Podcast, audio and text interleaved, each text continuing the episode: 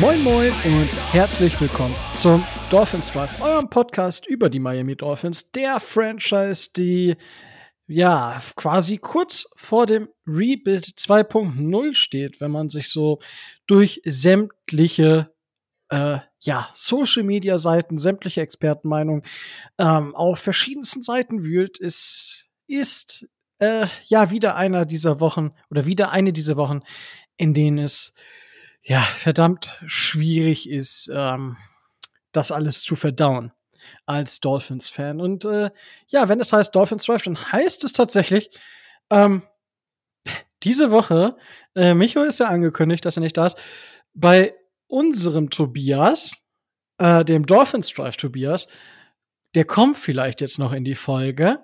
Und warum betone ich dieses Dolphins Drive Tobias so? Wir haben heute, oder bitte ich, ich alleine bis jetzt habe äh, auch, wir haben natürlich wieder einen Gast äh, und der heißt auch Tobias. Äh, und ja, moin Tobias, schön, dass du dir Zeit nimmst. Servus Rico, äh, ja, schön da zu sein. aber sagt Tobi, nicht Tobias, das sagt äh, keiner. Doch, okay. meine Mama, aber ich glaube, das war's. okay, ja, ich, die Rolle will ich jetzt auch gar nicht einnehmen, wenn ich ehrlich bin.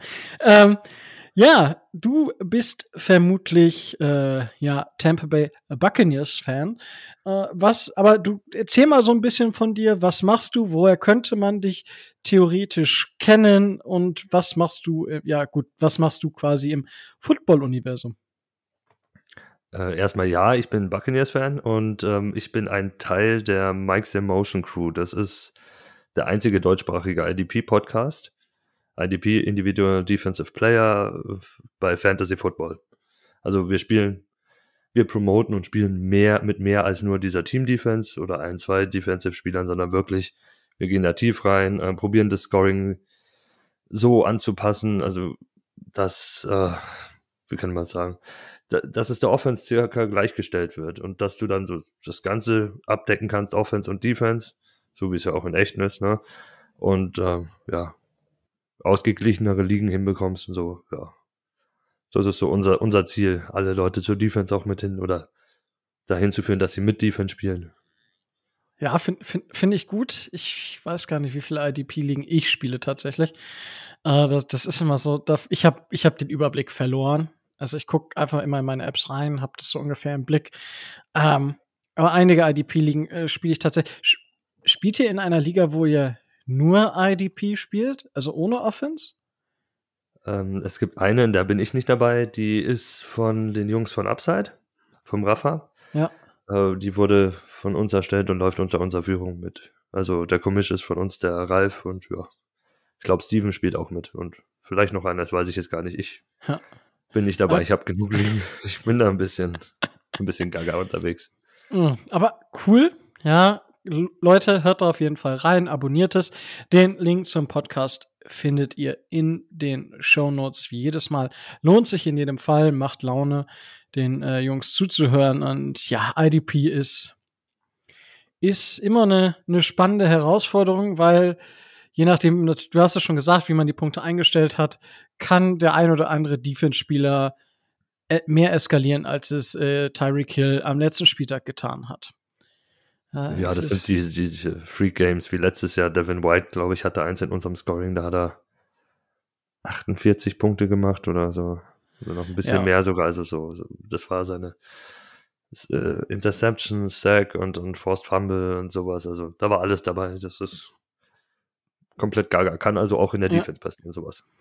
Macht auch Bock. Also, weil das ändert dieses Spiel komplett. Mhm. Uh, aber gut, wir, wir, wir wollen nicht zu tief jetzt in, in, in die Fantasy-Sparte rutschen. Ähm, ja, äh, schön, wie gesagt, dass du dir Zeit nimmst und an dem Rahmen des Drives heute ändert sich tatsächlich nichts. Wir werden erst in die News gehen, dann zu dem Spiel gegen die Colts etwas sagen und dann in die Preview zum Spiel gegen die Tampa Bay Buccaneers kommen. Und die News bei den Miami Dolphins waren diese Woche, letzte Woche hatten wir nichts, letzte, diese Woche ist verdammt aufregend, es sind einige Sachen passiert. Und zwar haben wir Austin Reiter gesigned aus dem Practice Squad der New Orleans Saints. Nachdem sich Michael Dieter ja verletzt hat und auf der IR ist, mussten die Dolphins reagieren. Man weiß eben noch nicht, wie lange Michael Dieter ausfällt. Äh, das kann tatsächlich die ganze Saison sein. Da wollte sich Brian Flores noch nicht so ähm, in die Karten schauen lassen. Das macht er sowieso sehr, sehr selten. Und wir haben Austin Reiter gesigned. Der hat letztes Jahr noch bei den, äh, bei den Kansas City Chiefs gespielt. Ja, also Micho hat dazu gesagt, Micho hat vorher, nur damit ihr euch nicht wundert, warum ich jetzt Micho sage, obwohl Micho gar nicht da ist. Micho hat vorher mir ein paar Sprachnachrichten geschickt und hat gesagt, Austin Reiter ist so eine, also eine minimale Verbesserung, eben weil Michael Dieter nicht mehr da ist. Und ja, das sehe ich ähnlich. Ich glaube, es ist eine Verbesserung, wenn wir ihn spielen lassen. Ich sehe aber ganz andere Probleme. Ich würde die O-Line noch einmal versuchen umzustellen. Äh, das habe ich euch ja letztes, letzte Woche habe ich euch das schon in den habe ich euch das schon in den Ohren gelegen. Und zwar Austin Jackson einfach auf Left Guard setzen in der Hoffnung, dass er, dass er da was gebacken kriegt. Liam Eichenberg auf Left Tackle, dann Robert Hunt und Jesse Davis auf der rechten Seite, egal wer auf Right Tackle spielt, das ich würde Hunt auf Right Tackle und Davis auf Right Guard spielen. Kann es auch umgekehrt machen. Ja, das dazu. Also es ist wirklich die Dolphins O-Line. Ähm, da gibt es viele, viele Fragezeichen für die Zukunft. Aber da werden wir im Verlauf dieser Folge auch noch häufiger drauf zu sprechen kommen.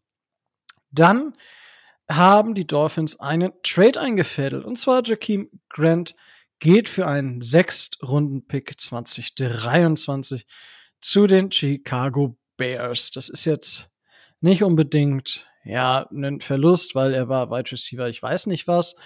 Und ja, aber als Special Teamer wird er den Dolphins natürlich fehlen. Ähm, Tobias, ich weiß nicht, äh, Tobi, Entschuldigung. Ähm, so. der, weil den anderen, den anderen Tobias, also den Dolphins Drive Tobias, den nenne ich tatsächlich, glaube ich, immer Tobias. Ich weiß es gerade gar nicht genau. Aber Tobi, sechs Runden Pick für Jakeem Grant, wenn du den Trade jetzt ich, so mehr oder weniger jetzt in Anführungsstrichen bewerten würdest. Also für die Dolphins-Fans, was ich so quer gelesen habe, die einen finden es nicht so gut, die anderen finden das vollkommen solide, weil wir auch noch gut Cap Space einsparen.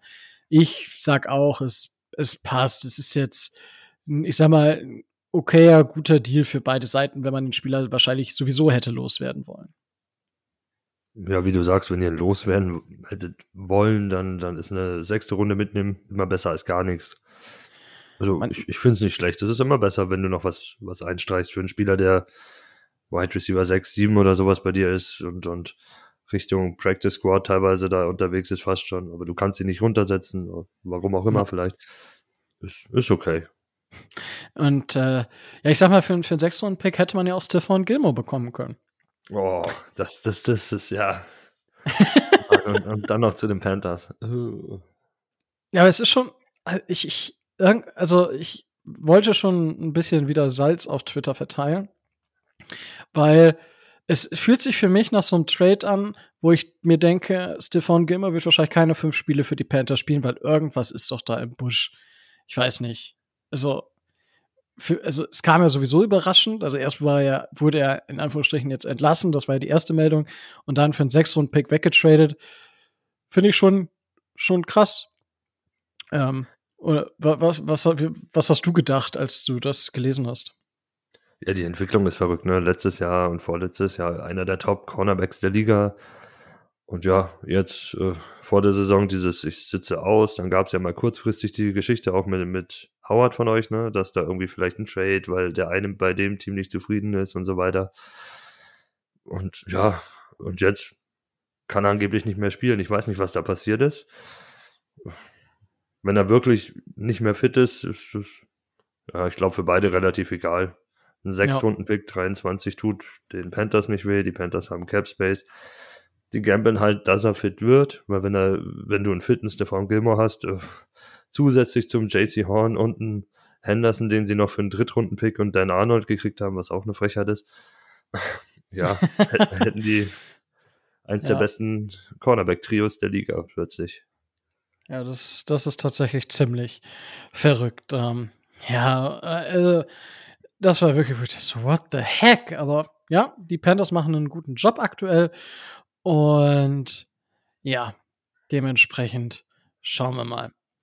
So, das dazu. Und dann kommen wir zur letzten News und zwar Will Fuller ist auf der Arm mit einem gebrochenen Finger und damit, ja, ist halt erstmal das, das Wide Receiver Corps um zwei Wide Receiver geschrumpft und äh, dann müssen muss ich mir jetzt überlegen, wie, wie ich das Ganze sprachlich jetzt die ganze Zeit mache. Äh, den Dolphins Drive Tobias spreche einfach mit Tobias an und bei unserem Gast bleibe ich bei Tobi, weil Tobias hat es tatsächlich geschafft. Schön, freut mich, Tobias. Äh, ja, kannst gleich mal einsteigen. Will Fuller ist verletzt und auf IR. Äh, sieht jetzt natürlich ein bisschen doof aus, wenn man jetzt rückwirkend das Ganze betrachtet mit Will Fuller. Werden wir Will Fuller noch sehen im Dolphins Jersey, Tobias? Äh, ich gehe doch mal schwer davon aus, weil äh, ich weiß jetzt nicht genau, welcher, welchen Finger er gebrochen hat, aber ähm, bei uns früher war das so, ähm, schön das Leukoplast-Tape rausgenommen, äh, Finger an einen anderen Finger dran geklebt und fertig die Nummer. Ja, also ich kann mir jetzt ich kann mir jetzt nicht vorstellen, dass das äh, wesentlich länger als drei Wochen dauert. Ja, aber gut, bei dir früher der Paderborn war und ist auch ein hartes Pflaster, ne? Äh, ja, da das ich, passiert häufiger. Da will ich ja gar nicht wissen, was, was bei euch noch so los ist. also einiges. Ja, das, das glaube ich dir direkt, ja. gut. Äh, die andere News haben wir soweit schon äh, durchgeregelt. Äh, dementsprechend steigen wir gleich in das, in die wunderbare Review zum Spiel der Miami Dolphins zu Hause gegen die Indianapolis Colts an. Und zwar die Indianapolis Colts waren 0 und 3, die Dolphins 1 und 2. Jetzt haben beide einen Rekord von 1 und 3. Die Miami Dolphins haben mit 27 zu 17 das Spiel verloren. Ähm, ich gebe euch einfach mal direkt die Short Notes von, äh, von Micho weil auch dazu hat Micho ein paar Sachen gesagt, und zwar, dass die, ähm, ja, dass die Line allgemein, nicht die Line, äh, die Line war auch super schlecht, aber die Offense ist einfach absolut schlecht und wenn nicht sogar die schlechteste Unit der NFL. Ich lasse das jetzt alles mal so stehen. Ich ist jetzt schwierig, das direkt zu attackieren, wenn sich Micho nicht dagegen wehren darf oder auch nicht wehren kann. Und dazu noch, dass das dass das Playcalling halt einfach wirklich schlecht ist und die Offense dadurch sehr hilflos wirkt. Das Kreativität wäre mehr gefragt und da bin ich bei Micho. Ich habe das Playcalling letzte Woche schon kritisiert. Ich werde es auch diese Woche wieder kritisieren, weil also kein nee, kein, äh, also ich bin in, inzwischen bei diesem Moment, wo ich für diese Offense einfach keine Worte mehr finde, weil wir dachten, boah, wir haben mal offensive Waffen und weiß ich nicht. Wir, wir, wir haben einen Vorschlaghammer, sage ich mal. Der, unser Wide Receiver Corp ist so ein Vorschlaghammer. Ja. Und wir versuchen, so ein, so einen kleinen, so einen kleinen Nagel in die Wand zu schlagen, wofür man auch so ein kleines Hämmerchen wie aus so einem Spielzeugkasten braucht. Aber wir stehen da mit dem Vorschlaghammer und nutzen den halt einfach dafür, anstatt mit dem Vorschlaghammer richtig Radau zu machen. Ja, es ist, es ist wirklich, also ich, ich verstehe es nicht. Tobias, deine, deine Takes zum Spiel gegen die Colts. Wie sehr hast du gelitten, als du es gesehen hast? Ähm, und ja, lass deine Emotionen gerne auf freien Lauf, ja. ja, es ist, äh, es ist äh, die passende Zeit dafür, glaube ich. Da, da habe ich genau am richtigen Abend erwischt gerade.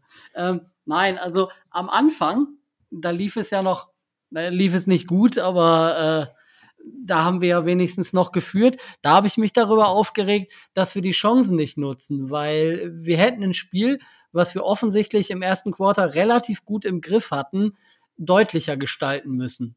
Das auf jeden Fall. Dass wir da mit einem Field Goal rausgehen aus, ich glaube, drei oder vier Drives, das ist jämmerlich.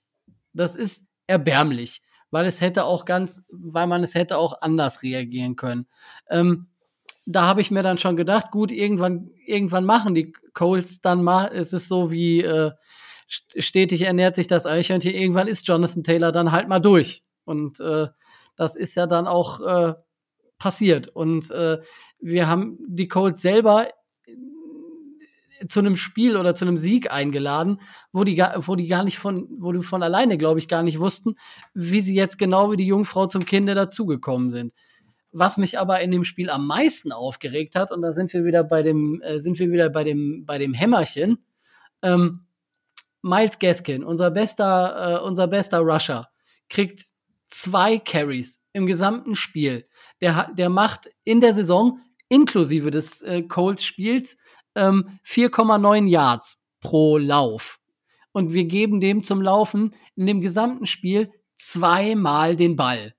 Ganz ehrlich, das ist so, wir haben die Waffen, aber wir nutzen sie nicht. Wie kann ich denn, wie kann ich denn dem Starting Running Back oder dem besten Running Back, den man im, im Roster hat, zweimal den Ball geben? Schon alleine das ist, äh, ist Kacke. Wenn ich dann aber Ende des dritten Viertels vom äh, im Game Pass von den Amerikanern höre, kurz kurz hintereinander weg, ja, äh, erster erster Catch von Mike Gesicki, erster Catch von Devante Parker. Ganz ehrlich, wenn ich 17 Punkte hinten liege, pff, dann brauche ich dann brauche ich die Sachen, die funktionieren, auch nicht mehr zu machen. Also das ist mir echt, äh, da ist mir echt gepflegt der Kragen geplatzt, weil ähm, die ähm, die Coles hatten nicht die die ersten die ersten äh, Cornerbacks, die hatten in der Secondary nicht wirklich viel zu bieten und äh, wenn ich dann sehe, dass Mike Gesicki, der dann bei seinen fünf Receptions 57 Yards und einen Touchdown macht, ja meine Fresse, wieso nehme ich, wieso benutze ich den dann nicht vorher? Wieso dann erst, wenn alles eh schon vorbei ist, wenn das Spiel aus, außer Reichweite ist? Weil da hat dann äh, hat die Offense ja dann gezeigt, dass es, dass es eigentlich geht. Da hat man mal versucht, Parker ein bisschen äh, vernünftiger einzusetzen. Aber äh, nächstes Beispiel. Jalen Waddle. Die, die große Stärke von Jalen Waddle ist die Separation, die Geschwindigkeit, die Beweglichkeit. Wenn ich dem Air Yards von, weiß ich nicht, vier Yards oder sowas gebe, ja, meine Fresse, was soll der denn machen? Ne?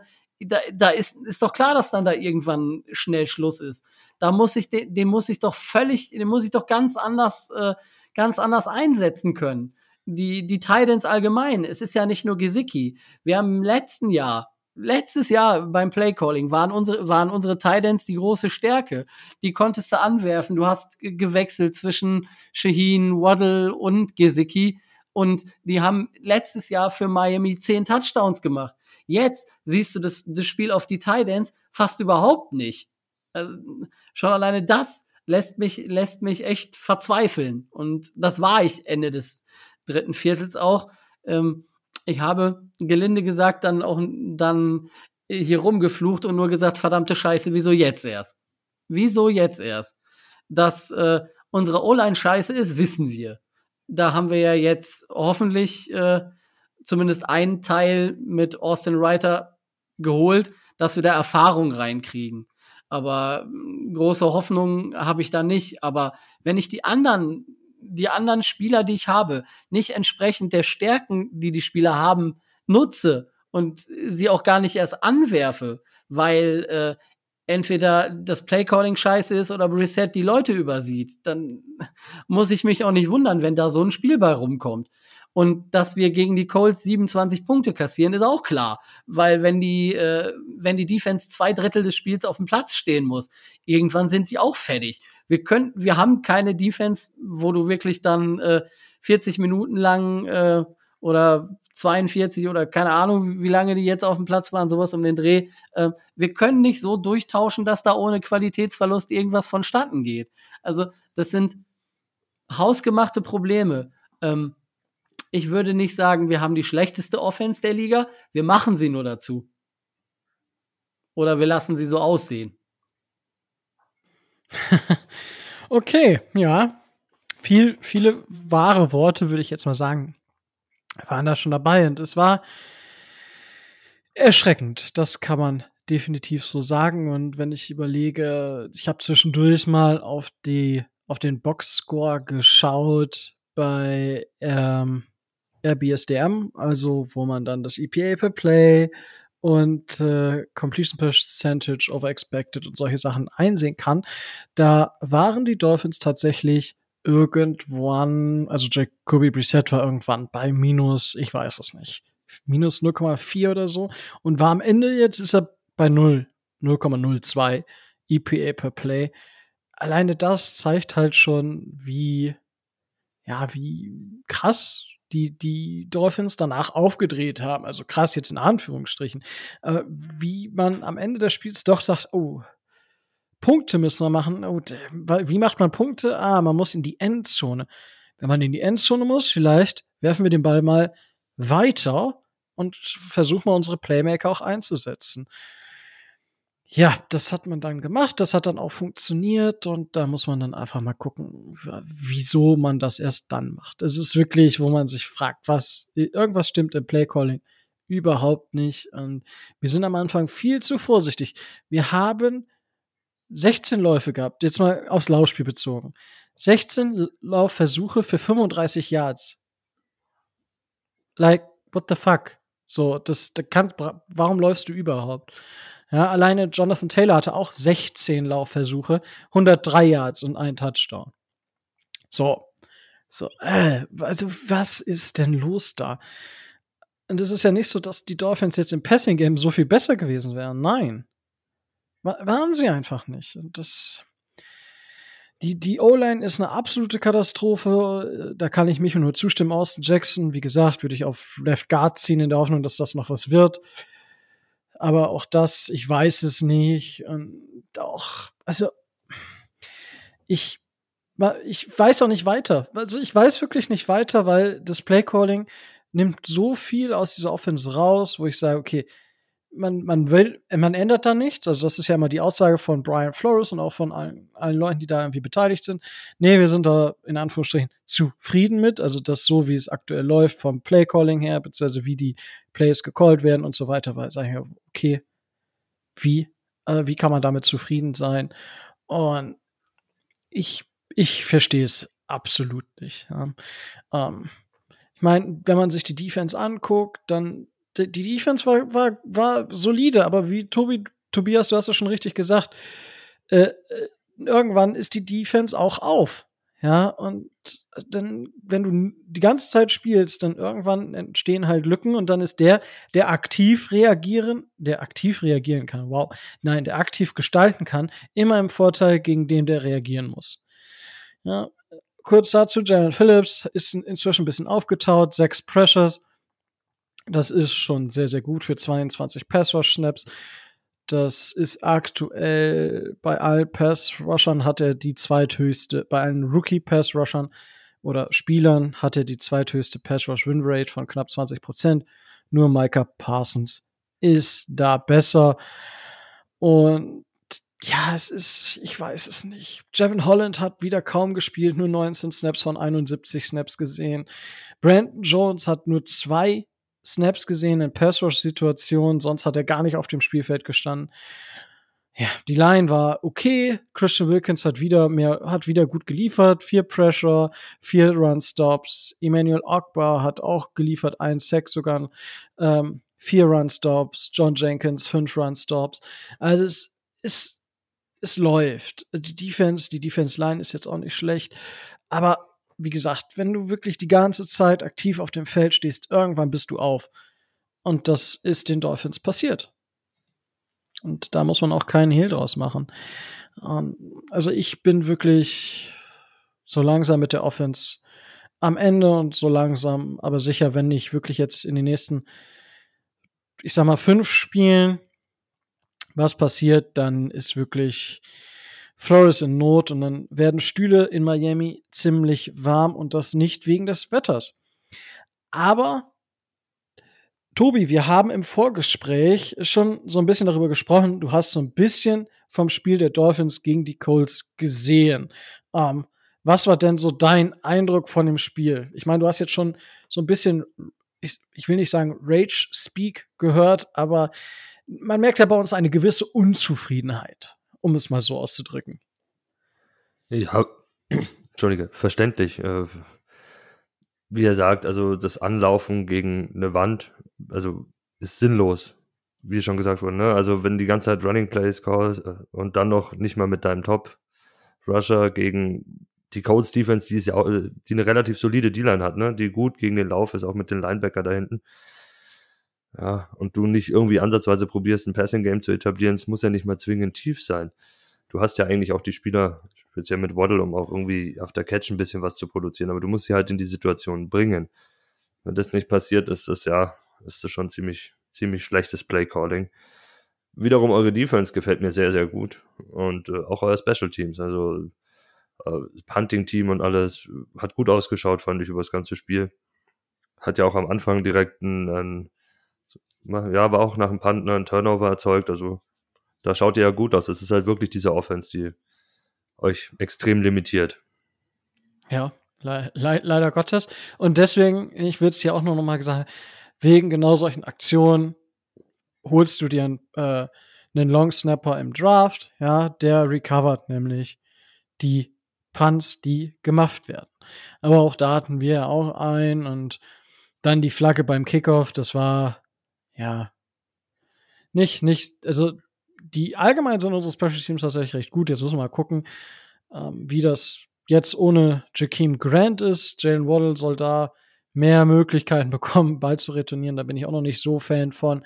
Aber gut, das entscheidet, entscheiden wir nicht, wer, wer da die Punts und die Kickoffs returnt. Das darf Brian Flores machen.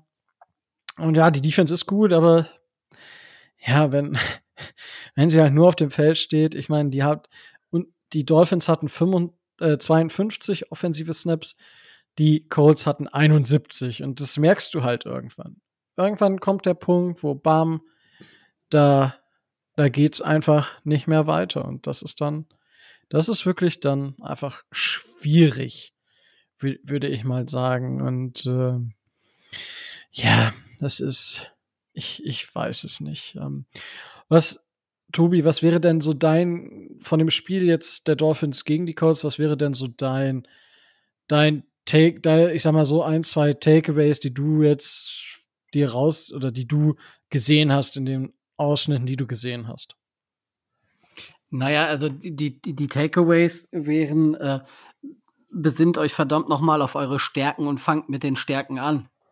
Ähm, ich habe ja generell hatte ich ja Probleme damit, als, als einer unserer beiden OCs gesagt hat, ja, äh, wir stellen die Offense nach der gegnerischen Defense auf.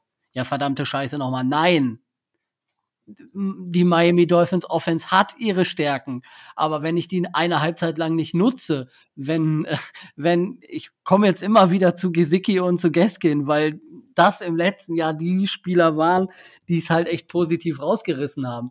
Aber wenn, ähm, wenn Gesicki sein, seinen ersten Pass oder seinen ersten, sein erstes Target eine Minute vor der Halbzeit kriegt, ja mein Gott, dann muss ich mich auch nicht wundern. Ganz ehrlich, dann muss ich mich verdammt nochmal nicht wundern, warum ich keine Punkte auf, äh, aufs Board bringe. Oder wie, wie, äh, wie Tobi das eben schon erwähnt hat, die, die Runs von Malcolm Brown. Einfach stupide durch die Mitte. Bringt nix aber pff, ne, und äh, wenn Brissett die Dinge auf, auf Grasnarbenhöhe äh, zu den Receivern bringt, da waren ja reihenweise Pässe dabei, die einfach, wo der, wo der Mann frei ist, wo der Pass aber viel zu kurz kommt. Es, es wäre ja möglich gewesen, aber ähm, Brissett hat auf mich völlig übermotiviert und hinterher total überfordert gewirkt. Also äh, ich glaube ihm schon, dass er dieses gerade das Spiel gegen die Colts äh, alles so super und so viel besser machen wollte, aber er ist an sich selber gescheitert. Und das wäre ähm, auf den Quarterback bezogen so ein Takeaway aus, äh, aus dem Spiel. Ähm, das letzte, äh, das letzte Takeaway, und das haben wir gerade schon angesprochen, entlastet die Defense. Geht, es geht nicht anders. Weil, wie gesagt, die sind irgendwann gar und wir können nicht so durchtauschen durch die Defense, dass das alles so, äh, so reibungslos und so ohne ohne Qualitätsverlust geht. Und ich kann auch nicht, ich kann auch nicht immer mich nur auf die Defense verlassen. Klar, was dann, äh, was dann so mit Jakeem Grant passiert ist äh, in dem Spiel, ist natürlich bezeichnend. Also das, das eine, das eine gepitchte Play, wo er bei minus sieben Yard, Yards landet, den, den gemafften Punt, äh, also es sah schon sehr, sehr, sehr, sehr unglücklich aus und äh, wundert mich nicht, dass, äh, dass sie ihn für irgendeinen Pick, was sie auch immer für ihn bekommen haben, dann äh, getradet haben. Und ähm, übertrieben gesagt oder fies gesagt, schlimmer kann es nicht mehr werden. Ähm, nächstes, nächstes Beispiel wäre, wäre dann äh, zum Beispiel Mac Collins. Der hat jetzt in den ersten vier Spielen genau zwei Targets gekriegt. In vier Spielen. Zwei Targets. Ähm, vor der Saison haben wir alle gesagt, die, Stär die Stärke der, äh, der Miami Dolphins Wide Receiver ist auch die Tiefe. Aber wenn ich die Hälfte von den Leuten nicht nutze, ja Gott, wie, wie soll ich denn dann von der Tiefe ähm, in irgendeiner Weise partizipieren können? Und äh, es macht mir auch für die nächsten Wochen, wenn sich da beim Playcalling nicht radikal was ändert, wenig Hoffnung, dass das anders wird. Egal, ob da jetzt Tour oder Brissett steht. oh, oh, oh. Oh, oh, oh. Der größte Hype-Train-Fahrer äh, stoppt den Hype-Train der Dolphins. Oh, oh, oh. Ja. Wenn du, wenn du den falschen, wenn du den falschen Lokführer hast, kannst du mit dem größten ICE nicht fahren, wenn der nur im ersten Gang fährt. Uh, uh ist das Kritik an Brian Flores? Das ist nicht Kritik, äh, Kritik an Brian Flores, das ist Kritik an seiner Entscheidung, mit äh, diesen Leuten ins, äh, ins offensive Playcalling zu gehen. Weil das siehst du ja. Und wenn wir das sehen, dann ist das schon bezeichnend.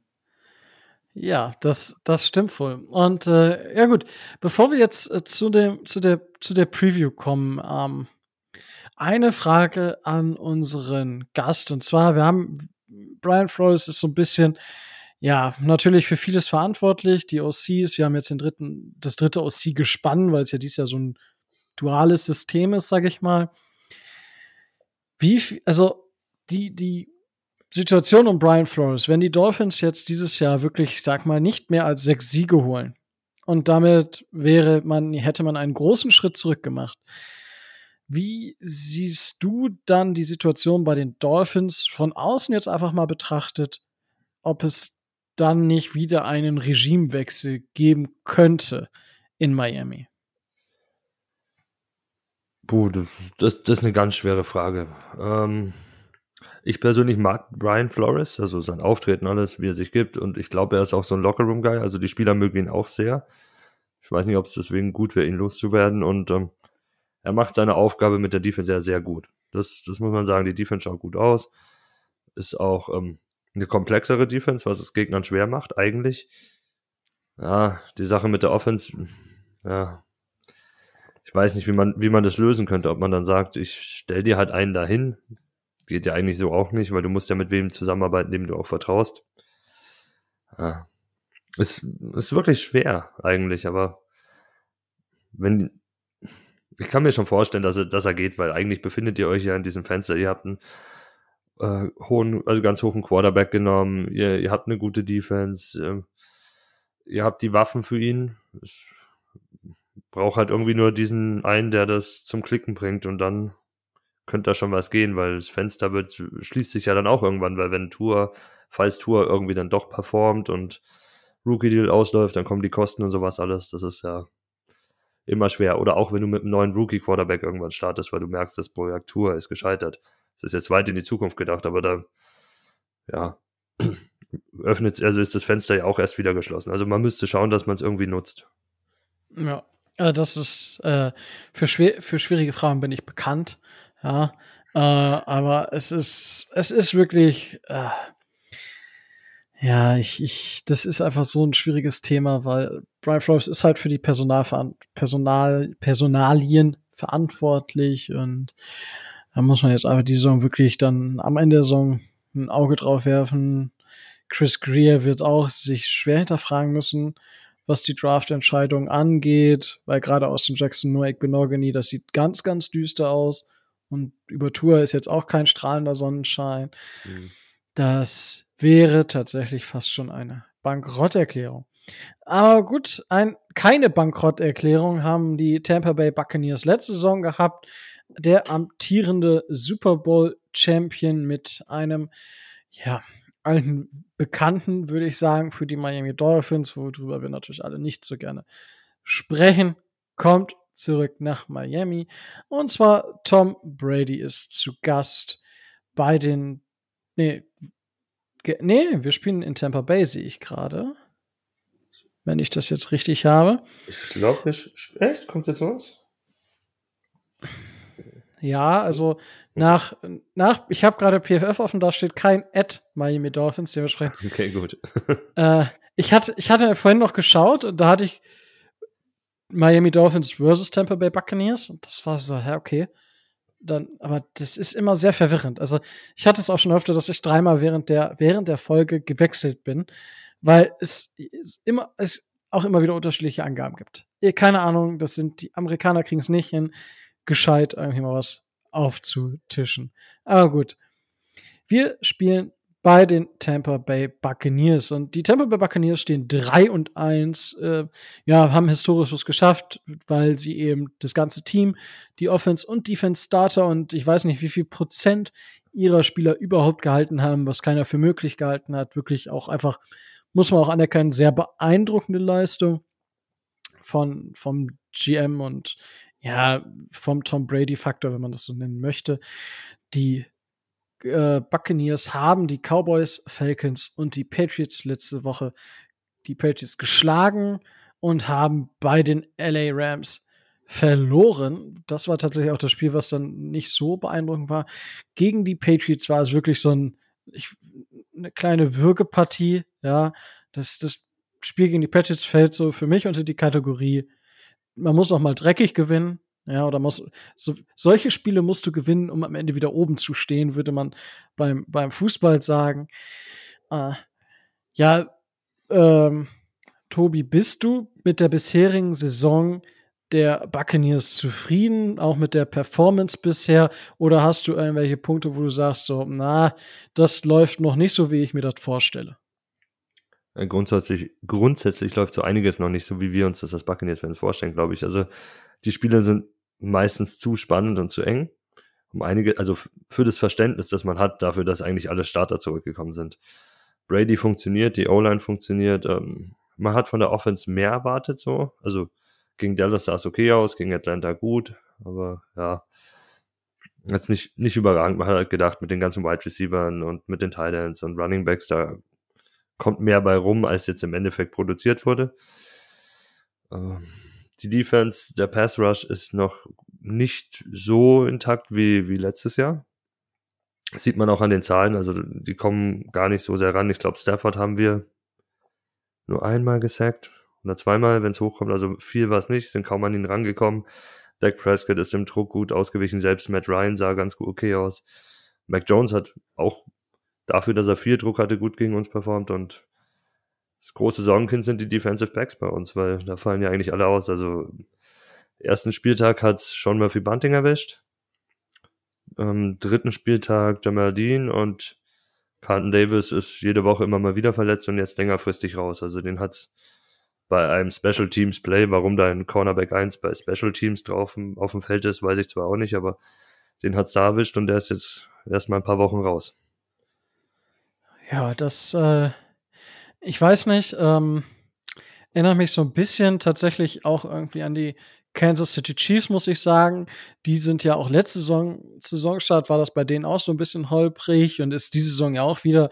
Und irgendwie, ja, gewinnen diese Teams dann ihre Spiele halt doch mal ein bisschen, mal ein bisschen dreckiger als sonst, aber am Ende steht man doch als, als Sieger da. Äh, kurzes Resümee zum, zum Spiel gegen, gegen die Patriots, weil wir haben ja auch schon gegen die Patriots gespielt. Das ist mir auch aufgefallen. Äh, Mac Jones gegen, gegen Druck wirklich, also er, er steht halt einfach da und wirft trotzdem, also ohne irgendwie hektisch zu werden, aber ganz stark limitiert, wenn sie dann in die Red Zone kommen. Ich weiß nicht, wie es jetzt genau bei euch war, ähm, aber das war mir war mir so aufgefallen. Und ansonsten können die Patriots tatsächlich ganz gut den Ball bewegen, wenn es der Rest des Feldes ist. Das war so ein bisschen was, was ich gegen die Patriots mitgenommen habe. Und die Patriots Defense ist ja per se immer jetzt keine schlechte Defense. Und, ja. ja. Hast du relativ gut zusammengefasst. Also Jones wirkt angstfrei beim Druck, kann damit ganz gut umgehen. Um, ähm, das Passspiel, ja, also die Short Yardage Sachen funktionieren. in der Red Zone, ich glaube, sie haben einen Touchdown gemacht in der Red Zone, dann über, über ein Thailand Play mit Hunter Henry, aber sonst war da jetzt nicht viel. Feld wird enger, ne, da ist wenig Spielraum da, damit haben sie große Probleme. Speziell wenn das Laufspiel, wenn sie das Laufspiel nicht etablieren können, das konnten sie gegen uns ja gar nicht. Da haben sie, ich glaube, acht Läufe, insgesamt minus ein Yard. ja. Gut, das kennen die Dolphins.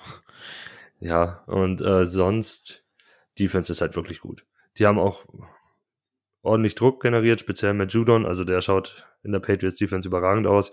Die Cornerbacks sind stark, die geben den Pass-Rushern die Zeit, um an Quarterback ranzukommen, weil Brady hat sich gut bewegt. Er hatte lange eine Clean Pocket, aber wenn er halt über drei Sekunden oder an die drei Sekunden den Ball hält, was für Brady ja eh schon lang ist, da sieht man auch, wie gut die Defensive Backs sind und wie gut das Scheme halt ist. Ja, und äh, das ist, äh, er erwartet Tom Brady ja quasi jetzt in der kommenden Woche äh, gegen die Dolphins auch wieder. Es ist ja auch ein alter Weggefährte mit Brian Flores, dem er da auf der defensiven Seite entgegentritt, sozusagen.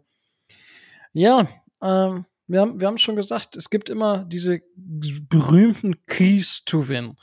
Und äh, ja, haben die äh, Tampa Bay Buccaneers überhaupt die Schlüssel, um am Ende gegen die Miami Dolphins gewinnen zu können? Ähm, ja, was, was sind so, ich sag mal, so drei, vier wichtigsten Punkte, Tobi, wo du sagst, das müssen die Tampa Bay Buccaneers machen, um jetzt zu Hause gegen die Dolphins zu bestehen? Erster Punkt, ganz oben, äh, gewinnt die Franchise. Also wir dürfen euren Pass Rush nicht durchlassen. Brady im, im Zeit verschaffen, weil eure Defensive Backs, wie du auch gesagt hast, ähnlich wie bei den Patriots gut sind, sehr gut sind. Da brauchen unsere Wide Receiver ein bisschen mehr Zeit, um frei zu werden oder ihre Routen zu entfalten. Und äh, auf der anderen Seite, unser Pass, Pass Rush sollte gegen eure O-Line eigentlich funktionieren und unseren Defensive Backs nicht mehr Zeit geben, sondern so wenig Zeit wie möglich geben. Also, dass sie so kurz wie möglich covern müssen nur. Und ich glaube, nur so können wir gewinnen weil unsere Defensive Backs, da ist Sherman da, der ist ein Veteran, aber der ist äh, eineinhalb Wochen dann im System und der Rest sind Backups. Doch einer, ein, ein Safety mit Jordan Whitehead war Starter im Super Bowl. Der ganze Rest Backups, weil Antoine Winfield schätzungsweise auch noch mit einer Concussion ausfällt. Okay, das äh, ist ja schon mal schon mal eine Sache. Okay, ähm, gibt's ja Gibt es da drüber hinaus noch was, wo du sagst, okay, darauf müssen die, müssen die Buccaneers äh, aufpassen, beziehungsweise das, das sollten sie, das sollen sie vielleicht auch nicht tun? Mhm. Nicht tun ist schwer. Ich, ich glaube, wir sollten nicht so aggressives Playcalling machen wie gegen die Patriots. Da sind wir oftmals tief gegangen, ohne Not. Ähm, man sollte mehr laufen, speziell gegen euch. Ihr seid halt nicht so gut gegen den Lauf. Und ich glaube, dass das ganz gut funktionieren kann. Ich meine, wir haben gegen die Patriots auch über 100 Yards gehabt und warum nicht ein bisschen das Ding auslaufen? Vielleicht mal ein bisschen konservativer spielen oder ein bisschen kürzere Bälle und irgendwie die Titans etablieren können. Nur weil Gronk nicht da ist, heißt das nicht, dass da nicht mehr hingeworfen werden darf. ja, verständlicherweise. Äh, ja, das, also, ja, gegen den Lauf sind wir vielleicht wirklich nicht gut und vielleicht laufen wir den Ball auch einfach nicht gut. Laufen, laufen wird ja einfach überbewertet in der NFL dementsprechend. Das braucht man ja einfach nicht. Das braucht man nicht und deswegen machen wir das oder kümmern wir uns einfach auch nicht darum. So, dann haben wir die Keys to Win der, der Tampa Bay Buccaneers zumindest schon mal gehört. So, unser Tobias. So, jetzt äh, die Dolphins. Gibt es etwas, was die Dolphins tun können, um überhaupt über, überhaupt die Chance haben, mitzuhalten gegen den aktuellen Super Bowl Champion. Ja, es ist, es ist immer das Gleiche. Use your weapons, nutzt, nutzt die Waffen, die wir haben und äh, setzt sie vernünftig ein, was dann natürlich ein vernünftiges Playcalling bedingen würde. Ähm, dann vielleicht als, als zweites, ähm, macht die, macht die O-Line so gut oder so sicher, wie es gerade eben geht und äh, verschafft Jacoby Brissett so viel Zeit, wie es eben, äh, wie es gerade eben geht. Ähm, dass er sie dann teilweise trotzdem nicht nutzt, ist, ähm, ist äh, leider so, dass er den Ball zu lange hält und äh, teilweise auch ähm, den Ball dann noch mal runternimmt und wieder einsteckt und ähm, dann zu sehr nach den tiefen Optionen sucht und den klar besser positionierten Mann vielleicht in der Midrange nicht, nicht findet. Das sollte man vielleicht, vielleicht abstellen. Und ähm, ja, also in der Defense ähm, gegen die, äh, gegen die durchaus talentierten Wide Receiver der, der Tampa Bay Buccaneers müssten äh, unsere, müsste unsere Secondary schon an ihr A-Game rankommen. Wenn das alles oder wenn, wenn da auch nur eins von nicht funktioniert, dann wird's ganz schwierig. Aber ähm, ich bin ja Fan und ich bin guter Hoffnung, dass wir gerade gegen die gegen die Bugs äh, vielleicht vielleicht unterschätzen sie uns ja auch oder vielleicht sehen sie haben sie haben sie vorher die Spiele gesehen, sind nicht so ganz auf der Höhe und äh, vielleicht ist gerade das das unsere Chance, aber es wird hart. Das auf jeden Fall. Wow, es wird hart. Ja, gut. Das ich kann sie ja jetzt nicht komplett runter machen. Also Chance haben wir immer. Okay, das schreibe ich mir auf. Chance haben wir immer. Ähm, ja, Micho hat natürlich sich auch dazu geäußert und hat äh, gesagt, Druck durch die Mitte gegen die Tampa Bay Buccaneers ist sehr, sehr wichtig, weil damit kann Tom Brady am wenigsten umgehen. Ja, er kann zwar mit sehr, sehr viel umgehen, aber das ist immer noch so ein Ding, da kommt er nicht so gut dran. Bitter, dass Raquan Davis uns immer noch fehlt. Aber Christian Wilkins ist ja aktuell tatsächlich mal, hat den nächsten Schritt gemacht. Also es ist zwar immer noch ein Defensive Interior Lineman, den wir in der ersten Runde gedraft haben, aber er entwickelt sich tatsächlich zu einem der besseren Interior Defensive Linemen dieses Jahr und zeigt so langsam, warum man ihn in der ersten Runde gedraftet hat, auch wenn es immer noch zu hoch ist aufgrund des Value, aufgrund der, des Wertes dieser Position. Das funktioniert ganz gut. Zach Sieler ist einfach einer der most underrated Player in der Liga, was Defensive Tackle angeht. Und damit äh, ist der Druck durch die Mitte durchaus möglich. Freischeme kann man immer ein paar Spieler. Jalen Phillips, wie gesagt, mit äh, sechs Pressure in der letzten Woche. Vielleicht lässt man dies, dieses, diese Woche noch mal ein bisschen mehr vom Haken. Mal gucken, was, was darüber möglich ist. Das war das eine, was uns Micho mitgeteilt hat. Und wir müssen mehr Kreativität im Playcalling zeigen. Das ist ja auch das, was, was ich am Anfang schon gesagt habe. Die, wir haben so wenig Kreativität im Playcalling. Es ist wirklich, wir, wir, klein, klein, klein, klein, ja, das, das ist ein gewisses Mittel, was man einsetzen kann. Und wenn wir es denn vernünftig spielen würden und nicht so, also wenn wir es auf dem Niveau spielen würden, was die äh, New Orleans Saints jahrelang mit Drew gespielt haben, okay, fair. Aber es funktioniert bei uns nicht, das, was wir spielen. Und das ist, die Offense ist nicht funktionabel. Das, das ist, das, äh, äh. Und wir müssen die Kreativität zeigen und unsere Playmaker einsetzen. Ich habe letzte Woche ja schon so einen kleinen, so eine kleine Rage-Speech gehalten, dass Jalen Waddle einfach falsch eingesetzt wird. Wir müssen ihn mehr in freie Situationen bringen, in die er sich selber eigentlich bringt und ihm den Raum geben zu agieren. Das hat man gesehen. Wenn, wenn er ein bisschen Raum bekommt, dann kann er auch mal ein, zwei Spieler aussteigen lassen und bam. Ja, dann, dann geht da, gehen da ein paar Yards. Äh, er hat jetzt eine Average Depth of Target von 4,3, glaube ich, und hat bei drei Catches irgendwie 33 Yards oder so gemacht. Ja, mein Gott, das sind 33 Yards und 12 davon hat er im Mittel bei, bei, durch seine Tagetiefe bekommen. So, das ist halt, setzt sich ein bisschen, bisschen besser noch ein und dann zeigt er auch das, was, was er zeigen soll und was er auch zeigen kann.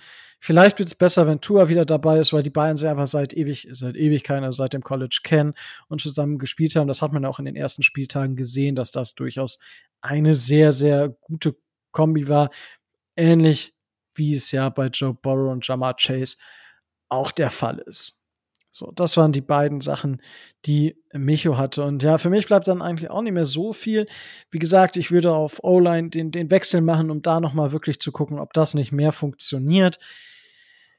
Das wird so wichtig sein, dass zumindest der Quarterback mehr als eine Sekunde Zeit bekommt. Ich bin stark am Zweifeln, dass das funktionieren wird, weil die Dolphins haben aktuell die schlechteste O-Line der Liga und die schlechteste Offense der Liga. So, wir müssen versuchen, auch gerade die Midrange zu attackieren. Nicht nur kurz, kurz, ja, Jacoby Preset, das haben wir in der letzten Woche gelernt, als der Malte hier war. Äh, die, die langen Dinger kann er nicht so unbedingt, also ja, mal geht das, aber die kann er nicht konsistent durchziehen. Dementsprechend setzt Parker mehr ein, Gesicki mehr einsetzen. Also auch einfach mehr in die das Spiel öffnen. Warum öffnen wir das Playbook erst, wenn es zu spät ist. Ja, fangt doch direkt einfach damit an. So, was, was soll passieren? Schlechter als nach, nach drei Versuchen mit drei Passspielen drei Yards erreicht zu haben, schlechter geht's nicht. Also weniger kann man dann auch nicht erreichen, wenn man den Ball halt mal tief wird. Dann panten wir den Ball halt nicht, sondern ist es vielleicht eine Interception. Mein Gott, es, es würde, es ist für mich inzwischen wo, wo ich sage, so, macht es, öffnet einfach das Playbook viel, viel mehr. Wir haben uns letztes Jahr so darüber beschwert, dass für Tour das Playbook nicht geöffnet wurde. Und jetzt limitieren wir uns wieder selber. So, es kann doch nicht wahr sein, dass man als Dolphins-Fan es nicht sehen darf, dass der Ball mal weiter als 10 Yards geworfen wird. So als gäbe es irgendwo eine Regel, dass die Dolphins eine Million Dollar an Cap Space verlieren, wenn der Ball mehr als 10 Yards durch die Luft macht. So, ich weiß es nicht. Also, ja, das auf jeden Fall, da bin ich absolut bei den äh, Keys to Win von, ähm, von Micho gegen den Lauf auch klar. Ich würde mir mehr, mehr Snaps für Jevon Holland und auch wieder ein bisschen mehr von Andrew van Ginkel sehen.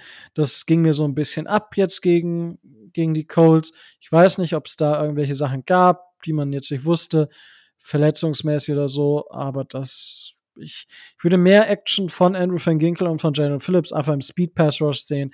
Das, da, das ist das, was wir brauchen, weil gegen einen, Quart gegen einen mobilen Quarterback, ähm, ja gut, Carson Wentz ist jetzt auch nicht unbedingt mobil, aber zum Beispiel gegen mobile Quarterbacks wie Josh Allen und so, da kommen, da kommt ein Andrew Van Ginkel und, ein Jalen Phillips schon noch hinterher, aber es wird sehr, sehr schwierig. Und Tom Brady hat gar keine Möglichkeit, ja, wenn der drei Meter läuft, dann laufen Van Ginkel und Jane Phillips halt zehn. So, und das ist halt da, wo wir hinkommen müssen, meiner Meinung nach. Und deswegen würde ich mir mehr Snaps von den beiden wünschen. So, das wären so meine Keys to Win. Äh, aus den Keys to Win von Micho ergibt sich jetzt eine Frage an, an Tobi, und zwar die Interior Offensive Line der Tampa Bay Buccaneers. Wie dürfen wir uns die denn aktuell so vorstellen? Weil das ist ja ko konkreter Angriffspunkt, den wir benannt haben. Können die, haben die Dolphins da eine Möglichkeit, da wirklich Druck zu erzeugen? Also, unser Interior ist, ist solide, nicht Elite, aber, aber gut. Also, ich bin damit sehr zufrieden mit Ryan Jensen, Alex Kappa und, und Ali Marpet speziell gute Jungs, äh, gegen Aaron Donald und die Rams hat es nicht funktioniert. Da kam dieser Druck inside, da hat Donald und, und ich glaube Day heißt der Kollege noch von dem, ähm, inside sehr viel Lücken für die, für die Pass-Rushing Linebacker geschaffen.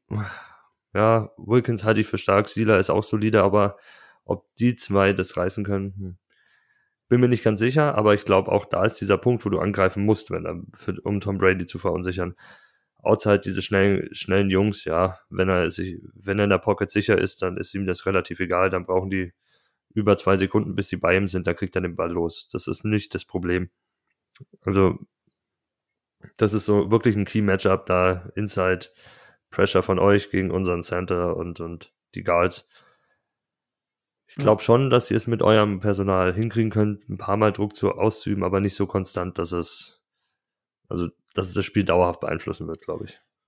Ja, gut, gegen, ich sag mal, gegen, gegen Tom Brady jetzt dauerhaft Druck zu erzeugen, so dass Tom Brady unsicherer wird, das, äh, wenn wir, wenn wir das schaffen, das wäre schon, das wäre schon eine krasse Nummer, weil einfach, ja, Tom, Tom Brady ist halt Tom Brady, also, ja, es ist einfach krank, wie dieser Typ immer noch auf diesem Niveau spielen kann. Wobei er es ja auch so ein bisschen zugegeben hat, dass die Regeln ihm da ein bisschen entgegenkommen inzwischen. Aber äh, das, ich finde das immer noch, ich weiß nicht, ich finde das ein bisschen absurd. äh, auf welchem Niveau Tom Brady immer noch spielt, obwohl er schon 77 Jahre alt ist oder so. Ja, es ist schon, also es war für mich auch komisch, als er zu uns gekommen ist als erstes. Natürlich hat man sich gefreut, dass er sich für die Buccaneers entschieden hat, weil das hieß ja, er hält was von diesem Team. Das ist ja. eine positive Bestätigung, dass da viel richtig gemacht wurde außenrum. Aber ja, ich glaube, jeder hatte diese Bedenken. Ich meine, gut, die hat man bei Brady, seitdem er 38 ist oder sowas, sagt man, jetzt ist aber das Jahr und jetzt ist das Jahr und jetzt ist das Jahr. Ja, und dann startet er dieses Jahr gegen die, gegen die Cowboys und wirft für fast 400 Yards und sowas und jeder sagt, okay, nicht das Jahr. ja, ja, es ist, es ist ja einfach so. Ja, es ist, es ist komisch. Es, es war auch so komisch, weil Brady ist ja speziell in Deutschland, ähm, wo dieser Football-Hype angefangen hat, war halt Brady ist eine sehr umstrittene Figur, ne, weil da war ja diese Dynastie, stand ja schon in New England und diese Skandale außenrum. Ja, oder vermeintlichen Skandale. Und dann kommt er halt her und du denkst erstmal so, was kriegen wir da jetzt? Ich muss aber gestehen, der wirkt extrem locker und lässig. so ein bisschen Farbe und ein bisschen Florida tut ihm ganz gut. ja, das, äh, das hat, ist auch, glaube ich, in seiner Karriere immer sehr, sehr gerne nach Florida gekommen. Obwohl es geht. Wir haben auch durchaus ein paar, paar Spiele auch gewinnen dürfen. Aber ja, es ist, es, es fühlt, also jedes Mal in, in, Interviews ist er durchaus lockerer, als, als das in New England war. Und es fühlt sich auch so an, so dass er halt inzwischen so Zero Fucks Given mäßig, so, ja, nimmt, nimmt das halt viel mehr, äh, viel mehr als Joke und ja, solche Aktionen wie auch bei, bei dieser Super Bowl Party auf diesem Booten, äh, und, und auch danach, das, solche Szenen hättest du einfach in New England nicht gesehen. Gut, sie hatten auch keine Bootparade gemacht. Gut, das ist fair, aber auch einfach, wie er war und äh, was er so mitgemacht hat. Ich glaube nicht, dass du sowas jemals von ihm irgendwann in New England gesehen hättest. Das, das stimmt schon. Aber naja, ah es ist, ich weiß nicht, es ist irgendwo nicht mehr fair. Das, das ist so krass. Einfach. Aber ja. ja. Ich, ich, ich kann es verstehen, ja, irgendwie. Irgendwie wirkt es komisch, das stimmt, ja. Es, aber es, es sei ihm gegönnt und die Leistung spricht einfach für ihn. Wenn man auch, also das, da muss man auch den Hut vorziehen, wenn du Jahrzehnte, jahrzehntelang wirklich diese Disziplin einfach auch aufbringst und dich Saison für Saison vorbereitest und gut, er hat halt seine eigene Marke, klar, das ist ja auch logisch, das hat irgendwo jeder dann, der, der so so drauf ist, sag ich mal. Das ist einfach, ja. Bin gespannt, wie, wie viele Jahre der denn jetzt wirklich noch dranhängt. Weil, also, ich, ich weiß nicht, ob er ein Typ ist, wenn, wenn er jetzt bei den, wenn die Buccaneers jetzt nochmal den Super Bowl gewinnen sollten, ob er dann sagt, okay, ich, ich habe eigentlich alles erreicht, ich, ich höre jetzt auf, oder ob er dann wirklich nochmal weitermacht. Das, das weiß ich jetzt nicht. Er sagt Aber, immer, er macht, wie er sich fühlt. Ja. Es ist wirklich, er macht es davon abhängig, aber ich kann mir schon vorstellen, dass wenn sie jetzt, äh, falls wir nochmal den Super Bowl gewinnen, dass er dann sagen würde, ja, okay, das ist, ich glaube schon, dass es dann vorbei ist. Ich kann es mir nicht vorstellen, dass wir es dieses Jahr gewinnen, um ehrlich zu sein, aber Back-to-Back -back ist, ist, krass. Ist sehr, sehr schwer. Sehr, sehr ja. schwer. Sagt er so, okay, es, jetzt, ich könnte, das ist für ihn dann halt so Madden durchgespielt, so ungefähr. Ja. äh, Gut. Ähm, ja, so, dann komme ich äh, zu unserem Tobias. Hast du denn Fragen an unseren Gast, Tobi, äh, bezüglich der Tampa Bay Buccaneers? Ja, und du, ja. du hast jetzt genug. Du kannst jetzt, ich, ich halte dich auch nicht auf. Frag, was du fragen möchtest. Micho ist nicht da, das heißt, du hast extra Fragenkontingent. Oh, ich traue traue es mich ja fast nicht zu fragen, aber äh, wie sieht denn eure Defense gegen etwas größere, ballsichere Titans aus, falls doch mal einer durchrutschen sollte, wenn wir nicht zehn Punkte hinten liegen? Ja, Titans sind so ein bisschen eine Schwäche von uns. Waren schon immer.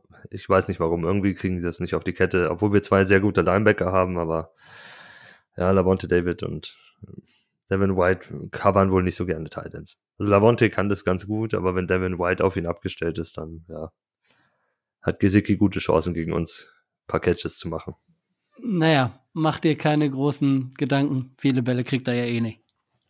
Ja, aber das, das ist ein Weg, wo wir uns, wo ihr uns angreifen könnt, so diese Mitteldistanz, diese 10, 15 Yard Region.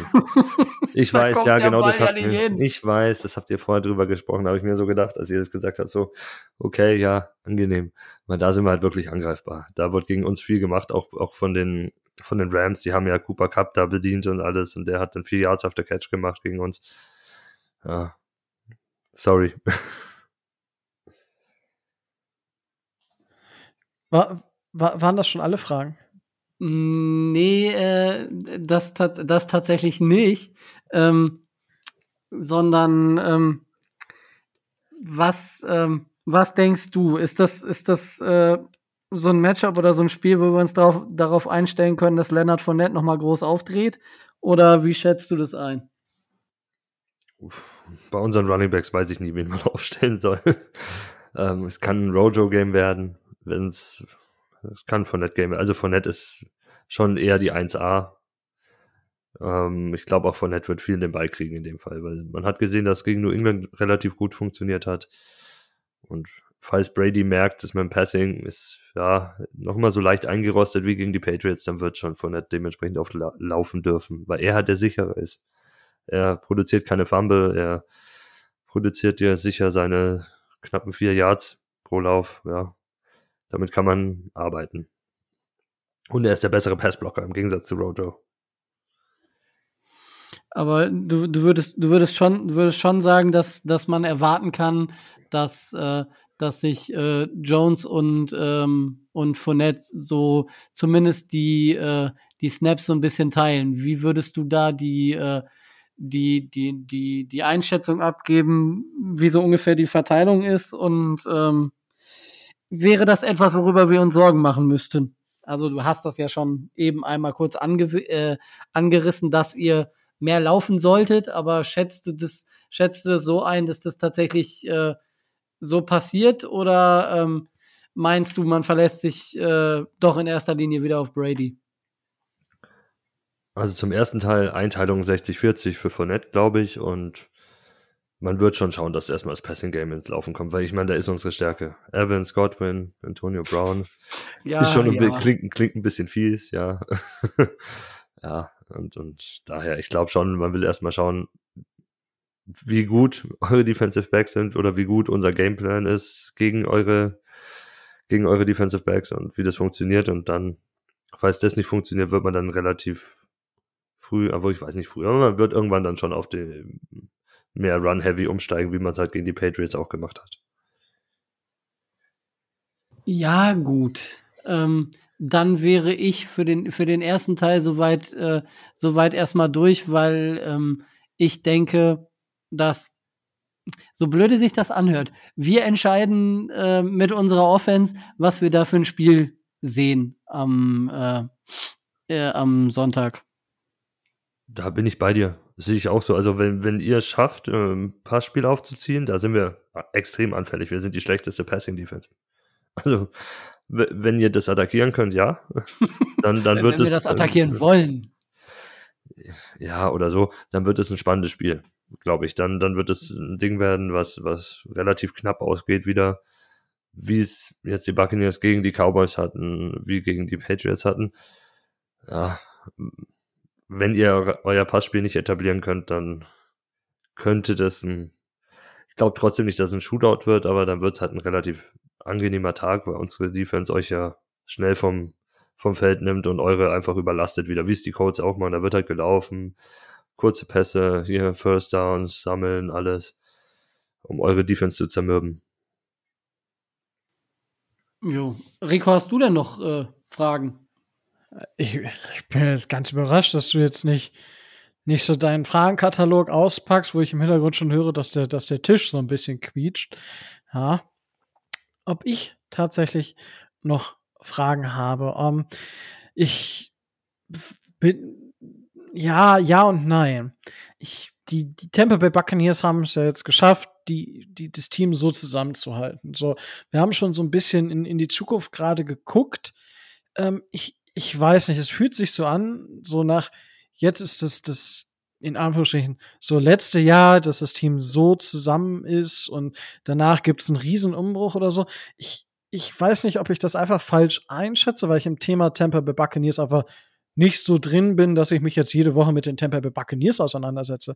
Aber also ich ich weiß nicht, so also wie siehst du das, Tobias? Also sind die Buccaneers jetzt zwar für diese Saison absolut sattelfest und ja einer der Top-Favoriten auf den Super Bowl-Titel und danach ist wirklich, man weiß noch gar nicht, wie es weitergeht, oder sagst du, nee, nee, da gibt's schon so einen, ich sag mal jetzt in Anfang, klaren Fahrplan, den, den die Tampa Bay Buccaneers dann auspacken werden, weil ich weiß nicht, der Ver Tom Brady hat er seinen Vertrag verlängert oder wie ist die Situation da? Also Brady hat offiziell noch einen Zwei-Jahres-Vertrag, aber er kann halt immer aussteigen. Okay. Das ist genauso bei unserem Head Coach. Bruce Arians hat jetzt noch vier Jahre, glaube ich, oder drei. Aber das sind alles Einjahresverträge. Also er hat jedes Jahr die Möglichkeit zu sagen, ich steige aus dem Ding raus. Ähm, sonst, äh, wir haben viele Veterans, die Free Agents werden. Äh, Dama Kong Su hat nur einen Einjahresvertrag, JPPs Vertrag läuft aus. Äh, unsere Running Backs, glaube ich, laufen alle aus, bis auf Keyshawn Vaughn, den man ja nie auf dem Platz sieht oder so gut wie nie. Daher hm. Donovan Smith müsste Free Agent werden, unser Left Tackle. Dann hast du in der Offense noch Chris Godwin, der ja unter Franchise Tag spielt. Ja, ich glaube, Cameron Braid läuft aus und OJ Howard läuft auch aus. Unsere beiden Titans Gronk läuft auch aus. Also es, ist, es scheint schon ein größerer Wechsel dann anzustehen irgendwann. Wenn Brady dieses nächste Jahr macht, kann man schwer von ausgehen, dass Gronk bleibt und dass viele andere Spieler auch bleiben. Ich glaube nicht, dass alle, dass nochmal alle bleiben. Also viele werden dann sagen, ich suche irgendwo nochmal das Geld. Das, ja. das wird dann schon passieren. Das kann ich mir schon vorstellen, speziell bei Chris Godwin, dass der sagt, ich gehe auf den Markt, ich schaue, was, was mir der Markt gibt.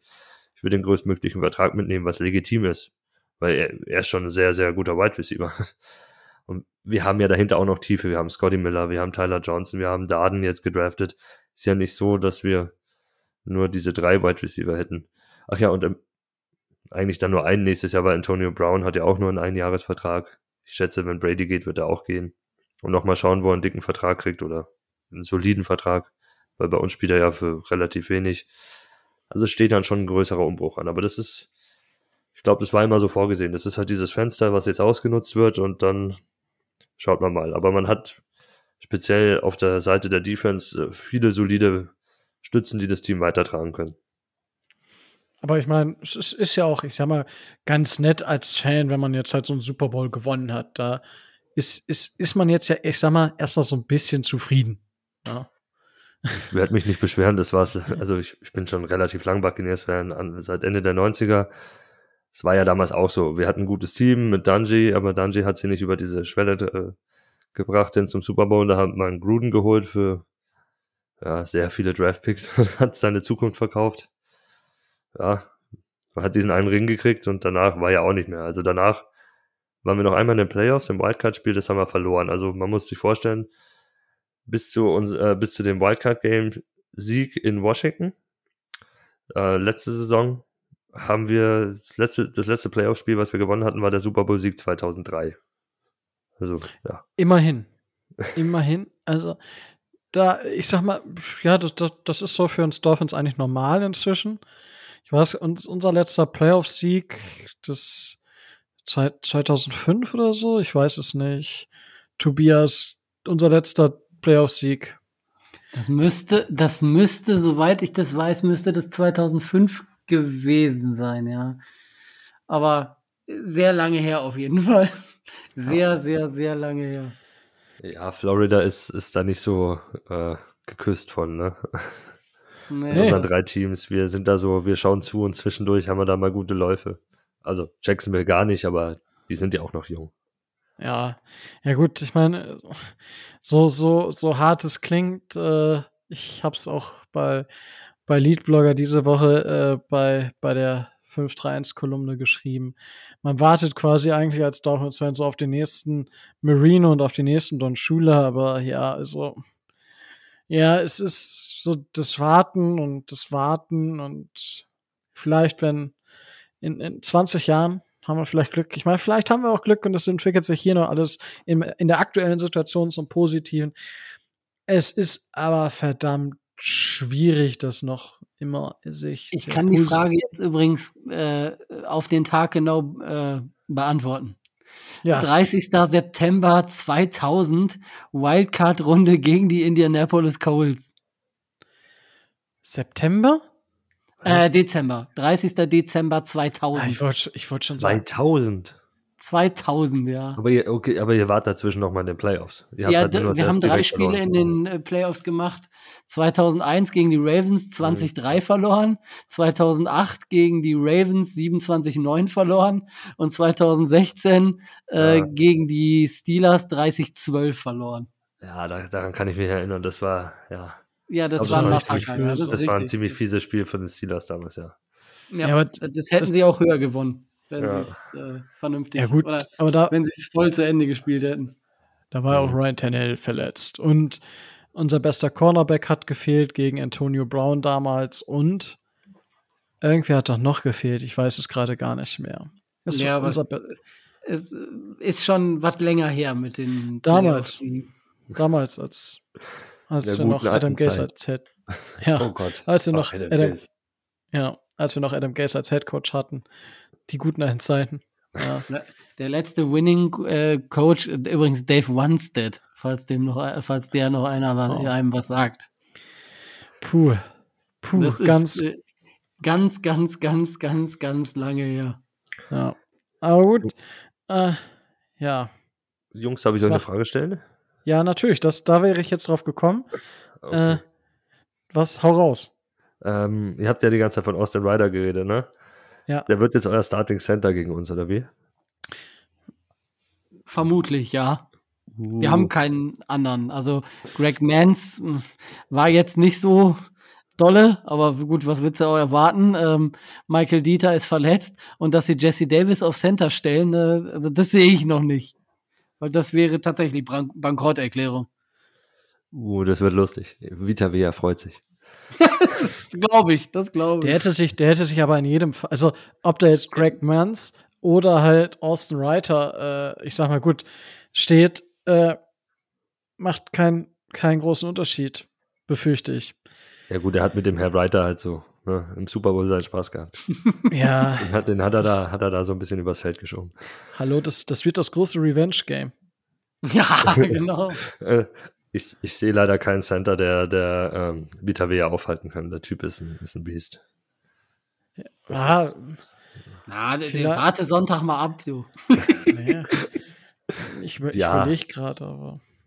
Naja, also, gut. Also. also Center ist so, ist so eine Geschichte. Ähm, Guard, ja, Quinn und Nelson kann ich mir schon vorstellen. Also es gibt bestimmt ein paar Guards und Tackles, die mit dem zurechtkommen, aber Center, puh, muss ich jetzt überlegen. Ja. Tyler Linderbaum spielt halt noch am College. Ja. Ja, ja das, ist, das ist ein guter Junge, ja. ja. Wir brauchen auch einen Center für die Zukunft, weil Ryan Jensen ist auch nicht mehr der Jüngste. Ja, ich bin, ich, das ist tatsächlich immer noch, also ich will, es will zwar kein Dolphins-Fan hören, dass wir noch einen äh, Spieler in der, noch einen O-Line in der ersten Runde draften, aber das wäre tatsächlich. Ich, ich habe dem letztes Jahr schon den First Round Grade gegeben und absolut bleibe ich aktuell dabei. Äh, bin gespannt. Aber gut, das ist dann noch mal ein größeres Zukunftsthema. Aber ja, Austin Reiter wird aller Voraussicht nach äh, zumindest um den Starting-Posten spielen. Und wenn ich das zu einem, über einen Spieler sage, der gerade erst dabei ist, dann ist die Wahrscheinlichkeit nicht gering, dass er spielt, wobei Greg Mons gar nicht so schlecht aussah jetzt, wenn man sich anschaut, dass er keinen Druck, keinen Pressure zugelassen hat.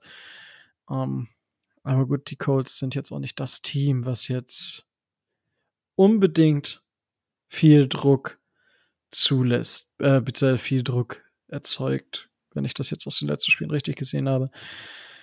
Sie ähm, hätten die Spieler zumindest inside, weil der Forrest Buckner ist ja jetzt kein Verkehrter eigentlich.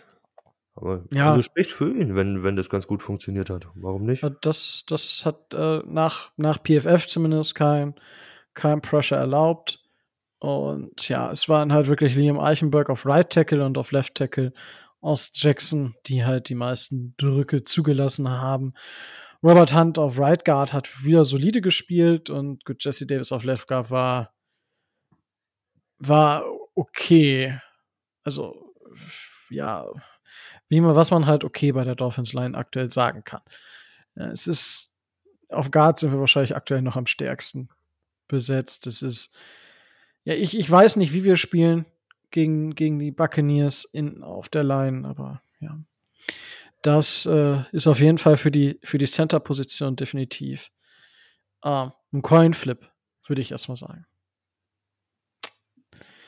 Gut, ähm, hast du weitere Fragen zu, zu den Dolphins allgemein, zu den Dolphins spezifisch zu dem Spiel jetzt gegen die Buccaneers? Also zu dem Spiel selber nicht, weil ich, ich glaube halt, dass es so laufen wird wie die letzten Wochen auch. Also es wird, wird ein engeres Spiel als gedacht. Es wird eine Defense-Schlacht eher. Freue ich mich persönlich drauf. Ich bin ja so ein Defense-Fan. Allgemein die Dolphins, ja, Seit wann seid ihr denn eigentlich Fans? Weil das habe ich so gar nicht mitgekriegt. Aber ich schätze, eure Hörer wissen das. das daher ist das eine relativ blöde Frage, glaube ich. Ne, ich. Wann haben wir das letzte Mal darüber gesprochen? Das ist auch schon Ewigkeiten her. Aber da können wir sehr gerne drüber äh, reden. Tobias, möchtest du anfangen oder wie hättest du es gerne? Ich müsste, ich müsste jetzt mich nochmal daran, daran zurückerinnern, wann der erste Teil von Ace Ventura rauskam. okay, das ist, das ist Mitte, also ich Mitte würde der 90er grob, würde ich sagen. Ja, ja, das hätte ich jetzt auch gesagt, so Mitte der 90er grob geschätzt. Also Sympathien Mitte der 90er, so richtig, richtig Fahrt aufgenommen seit, wo, wo es echt die hard geworden ist, ich glaube 2016 oder so. Mhm, mh. Da war es da, da war's dann völlig vorbei. Ja, ja bei, bei mir war es tatsächlich, ähm, also ich verbinde, also bei all meinen Sportteams, die ich so supporte. Ich brauche irgendwie immer so einen so einen persönlichen Hint. Und äh, bei den bei den Dolphins ist es tatsächlich so, dass meine Eltern damals, als sie äh, geheiratet haben und dann später ähm, ihre Hochzeitsreise gemacht haben, die unter anderem auch in Miami waren und äh, dann lief irgendwann auf DSF damals ja noch NFL und äh, ja, da dann hat mein Vater halt von diesen Miami Dolphins erzählt und dann habe ich mich einfach dann entschieden, okay, dann bin ich jetzt Miami Dolphins Fan und bin auch einfach dabei geblieben. Das war dann natürlich noch nicht so intensiv und also das, aber die, das dürfte irgendwann Anfang der 2000er gewesen sein, also wo ich dann wirklich so, so ähm, ja, sehr jung war, so ich sag mal 10, 12, in dem Altersspektrum. Und dann, ja, so ein bisschen NFL Europe damals geschaut, ähm, auch mal bei einem äh, World Bowl gewesen und dann richtig krass wurde es 2014 haben wir Devante Parker gedraftet, glaube ich. Das, das ist so das Jahr, wo ich dann tiefer eingestiegen bin, so ein bisschen mehr verfolgt habe, was man so verfolgen konnte und ja, das, äh, und ja, jetzt, ich sag mal, den Podcast gibt's jetzt auch schon seit zwei, ja nicht zweieinhalb Jahren, aber fast, ja, so zweieinviertel Jahre, würde ich so ungefähr etwas mehr als zweieinviertel Jahre. Ist auch schon irgendwie verrückt, wenn man so drüber nachdenkt, dass es jetzt schon über zwei Jahre sind. Und ähm, ja, aber es ist schön. Ich, ich weiß nicht, wie, wie, wie ist das so bei den, bei der Buccaneers-Fanszene? Ich meine, gut, dadurch, dass jetzt natürlich Super Bowl viel Erfolg, ist wahrscheinlich ein etwas größerer Wachstum der, der Fanbase, sage ich mal, da.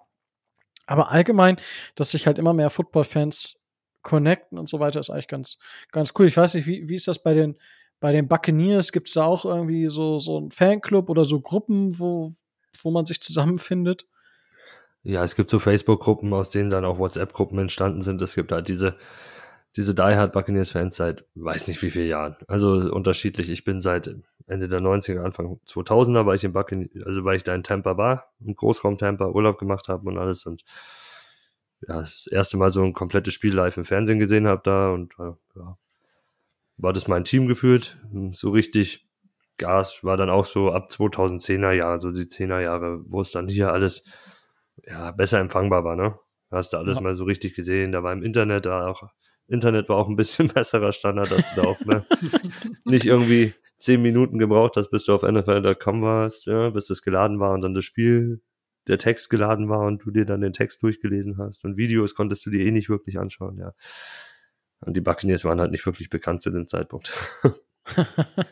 ja, war ja nach dem Super Bowl war ja nicht mehr viel. Und, naja. Ja.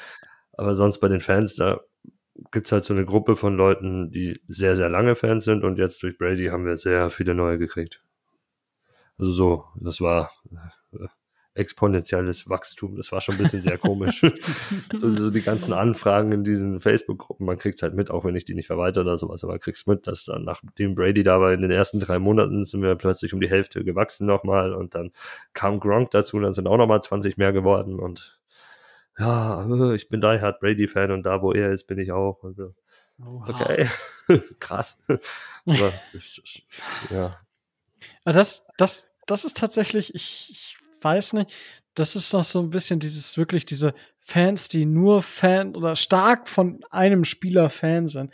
Das finde ich auch mal sehr begeisterungsfähig oder ich weiß nicht, wie, wie ich das nennen soll. Es ist auf jeden Fall, ja, sehr, sehr interessant. Ich meine, ich habe ja auch so meine Spieler, die, wo ich sage, okay, ja, bin ich, bin ich auch so Fan von. Da gehört zum Beispiel die ganze Familie Watt dazu.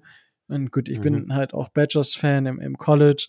Äh, dementsprechend habe ich da natürlich dann noch so ein paar andere Spielerverbindungen, wo ich sage, okay, finde ich interessant, weil hat früher bei, bei den Badgers gespielt am College. Aber das finde ich, finde ich beim, ich weiß nicht, ob's, ich, gut, ich weiß nicht, beim Fußball habe ich das äh, nie so das Gefühl gehabt, sage ich mal. Da, da gab es natürlich auch Spieler, die ich, die ich gut fand, die jetzt bei anderen Vereinen spielen.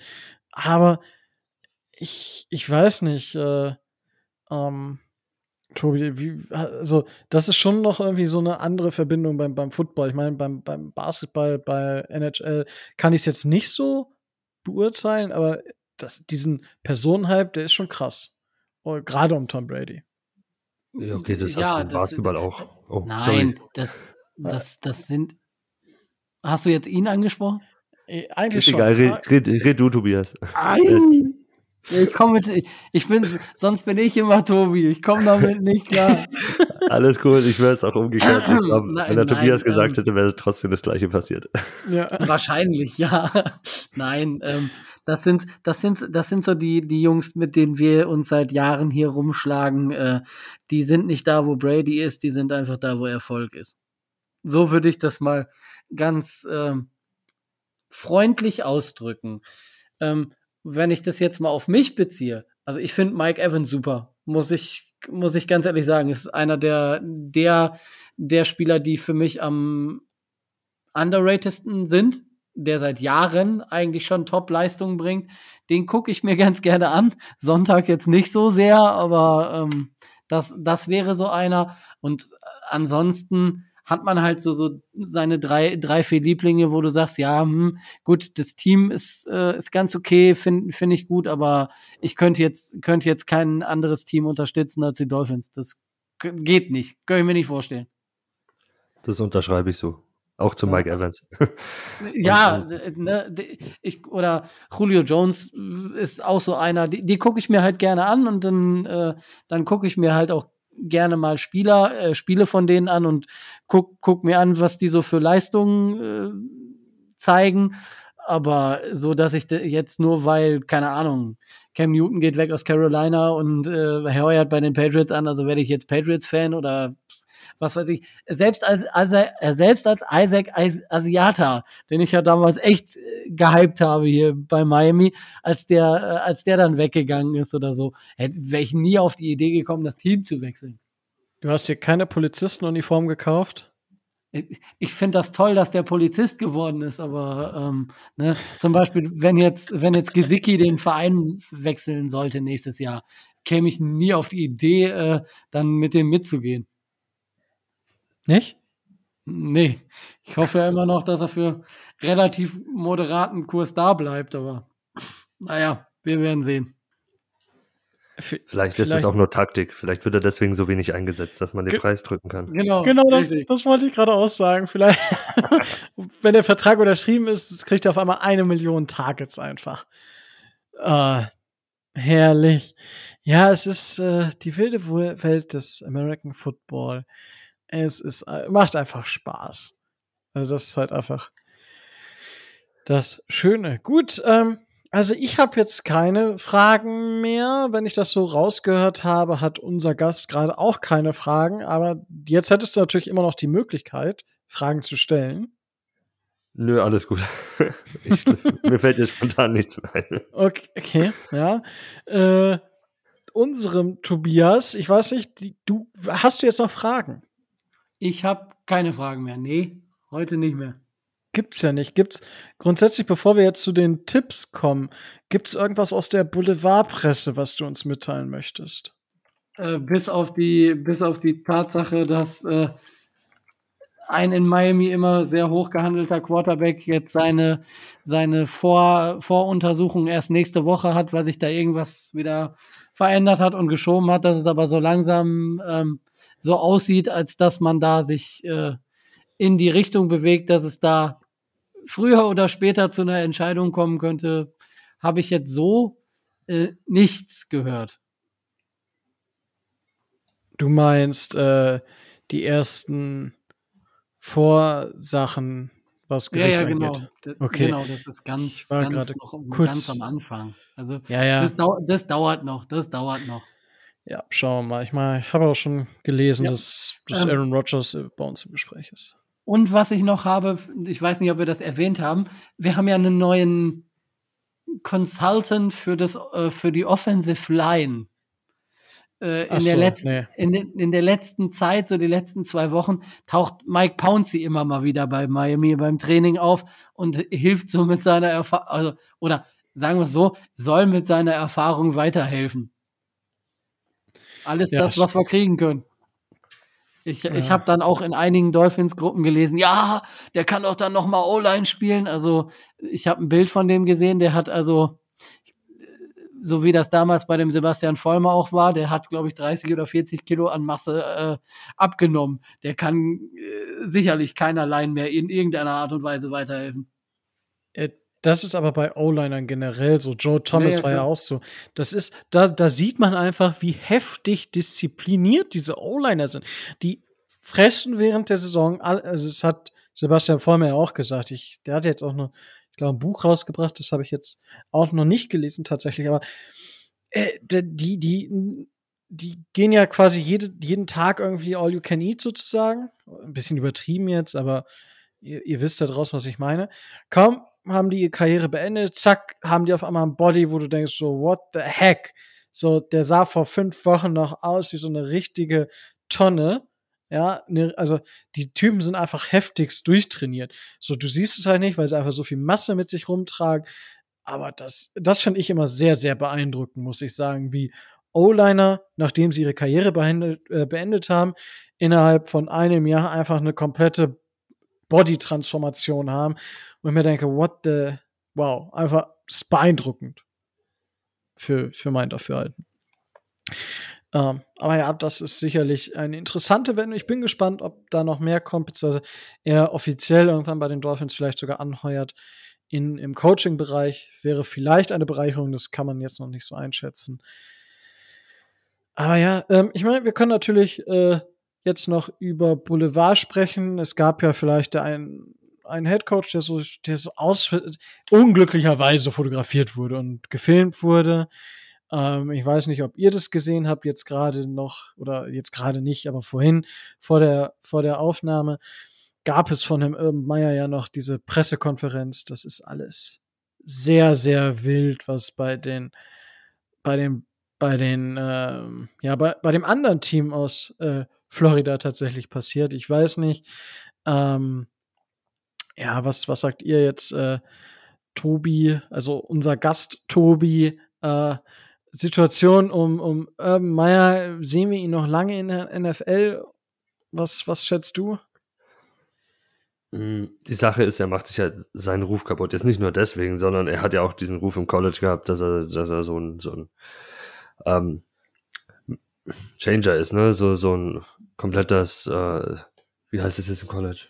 die sagen ja nicht Team dazu, sondern äh, Program, dass er so ein ja. Program Changer ist, ne? Der hat die Gators wieder auf, auf Touren gebracht. Dann war er bei Ohio State. War Ohio? Ja. Und, und hat die auch wieder hochgebracht und ähm, ja, jetzt 0 und 4 Start. Das Ganze schaut nicht irgendwie funktional aus. Der Locker Room ist wohl auch schon ein bisschen gegen ihn. Hm. Weiß nicht, ob ihm das so gefällt. Und jetzt kommt halt noch dieser Skandal dazu. Und er ist ja auch tiefst christlich und für seine etwas sehr teilweise ins, ins erzkonservative gehende Einstellung bekannt. Passt alles irgendwie nicht zusammen, das Ganze bis jetzt. Also weder von dem Sportlichen, was er sich vorgestellt hat in der NFL, noch zu seinen moralischen Einstellungen, was aktuell passiert. Kann sein, dass er selber irgendwie wieder die Reißleine zieht über Krankheit, was er ja, glaube damals auch gemacht hat. Es war ja irgendwie so bei, bei den Gators. Ja, das ist so. Oh, das oh, mir so geht's schlecht. Ja, ich kann nicht mehr. Ich meine, gut, das, da, das kann halt immer gewesen sein, aber ich meine, wenn er jetzt auf einmal wieder solche Sachen, das wäre schon, ist einfach zu offensichtlich. Ja, vielleicht ah, macht ja. das Herz nicht mit, wenn so ein junges Ding am ihm einen Lapdance gibt. Das kann natürlich das sein. Das stimmt natürlich. Oh, man, man weiß nicht, äh, nie so, was, was das mit einem machen kann. Ähm, das hätte ich jetzt eigentlich ja von unserem Boulevard-Tobi erwartet, so ein bisschen, ja. Äh, was ist denn deine Einstellung? Ich meine, du hast ja Jack Cutler gecovert und ähm, ja, und mit seiner äh, Frau. Christine, Christine Caval Cavalieri oder wie sie heißt. Okay, ja, sie, siehst du. So eine Rea Reality-TV-Tante, keine Ahnung, so, so eine scheint das, äh, ist das ja scheinbar und äh, naja, die streiten sich ja nur darum, wer wem wie viel Geld geben soll. Und dann sind sie mal wieder zusammen und dann wieder getrennt und dann wieder zusammen und ach, ja. Na gut, aber als Boulevard-Experte, wie schätzt du jetzt die Situation bei Urban Meyer ein? Naja, also, ähm, wie, wie, wie Tobi schon sagt, ähm, sportlich läuft's nicht. Und wenn er sich dann als äh, einer, der sich da wirklich in den in der letzten Zeit und auch in den letzten Jahren da sehr äh, als konservativ mit moralischen Wertvorstellungen hervorgetan getan hat und dann so eine Nummer äh, sich leistet, es wird zumindest für ihn schwierig, das weiter so aufrecht zu erhalten. Und wenn er dann nicht aufpasst, dann ist er, ist er ganz, ist er ganz schnell in so einer, äh, in so einer Spalte, wo es dann, wenn es darum geht, vielleicht an bessere oder andere Jobs zu kommen, eben das mit auf den Tisch kommt, das kann ihn richtig viel Geld kosten. Und äh, da muss er echt verflucht aufpassen, dass er da jetzt nicht in so eine Sparte abrutscht, die äh, ihn hindert, ähm, seinen sportlichen Werdegang oder seinen Coaching-Werdegang weitergehen zu können.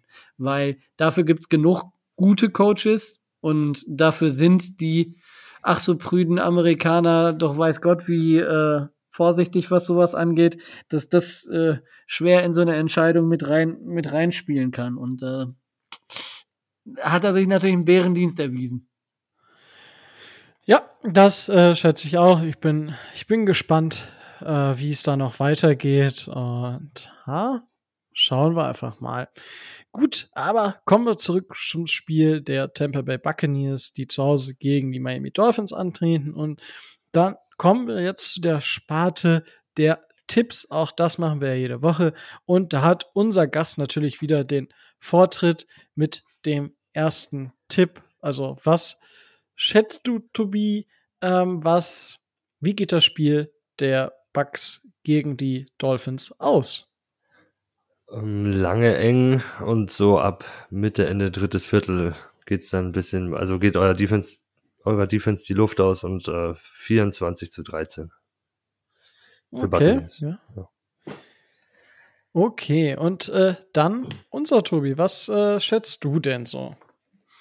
Hm, ich gehe jetzt einfach mal mit dem Trend der, der Buccaneers der letzten Wochen, einfach nur, weil ich nicht gegen die Dolphins tippen kann.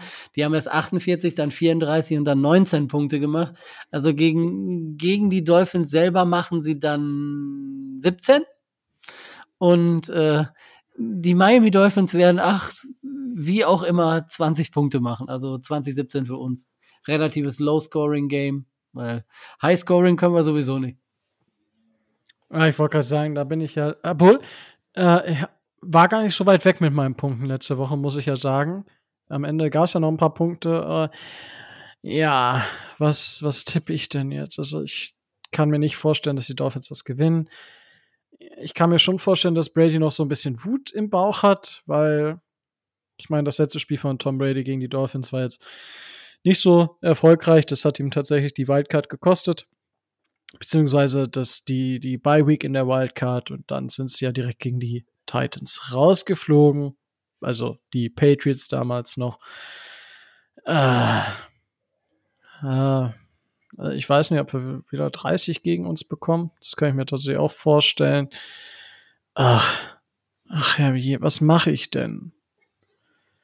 Ähm, ja, sagen wir einfach mal 31 zu ein Defensive Touchdown, ein Offensive Touchdown und ein Field Goal zu 17. 31, 17 für die Buccaneers.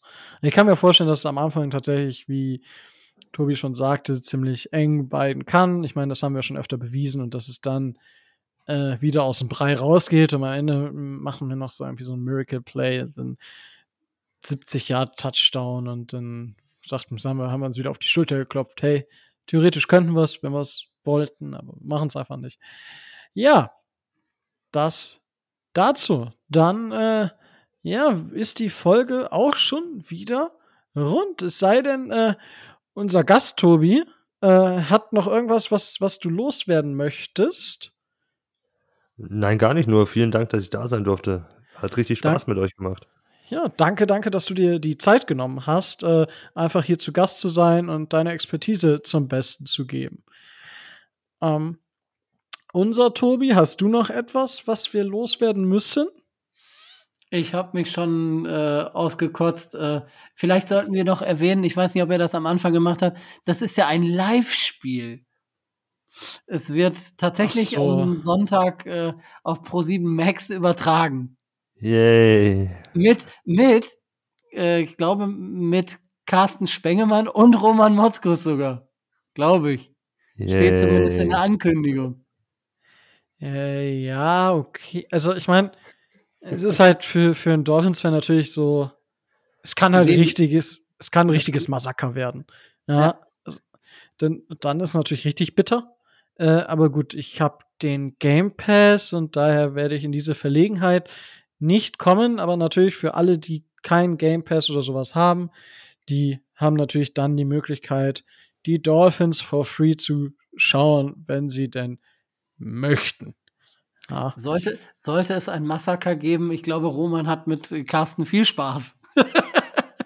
da wird sicherlich der ein oder andere Spruch kommen. Ah ja, stimmt, Carsten ist bei euch Ehrenmitglied, ne? Ja, ja. Ah, ja. Hm. Ja. Ja, ja, an dem liegt's dann. Der muss dann jedes, wenn wir das gewinnen, muss der jedes Spiel kommentieren jetzt. Das ja. kannst du ihm gleich mal sagen im Vorhinein. Vielleicht lässt er sich dann doch noch ersetzen oder sowas. Na, na gut, aber nee. die, die, werden ja nächstes, nächste Woche werden die Dolphins auch auf Pro 7 gezeigt. Ja, genau. In London. das London Game Stimmt, London Game, ja. Ja, dann. Uff. Das Könntet ihr eine betroffen. Serie starten? Ja, ich. Ja, so, sa sagen wir einfach ja. es, es, gab ja mal den Randfluch, den haben wir ja zwischenzeitlich ad acta gelegt, aber wenn der jetzt wieder aus der Tasche kommt, wird's ah, schau. Ah, gut, äh, ja, es ist, es ist so, wie es ist. It could wie it could. Und es ist immer noch Joti Jange. Äh, von daher schauen wir mal. Gut, dann, äh, ja, ich hab's am Anfang der Folge, haben wir es gesagt, ähm, den Link zum Mix in Motion Podcast, wo der Tobi ähm, immer wieder fleißig mit dabei ist. Den gibt's in den Show Notes. Hört da gerne rein, abonniert einfach, lasst ein Abo da. Support ist kein Mord. Es, es tut euch nicht weh und es tut den Jungs von Mix Emotion einfach auch was Gutes, da einfach mehr Follower, mehr Reichweite zu bekommen. Und das ist halt auch, um einfach unser Hobby, den Football voranzubringen, Fantasy Football und insbesondere IDP-Ligen auch nach vorne zu bringen. Spielt mehr IDP-Ligen. Ja, zeigt Unbedingt. Liebe für Defense-Spieler.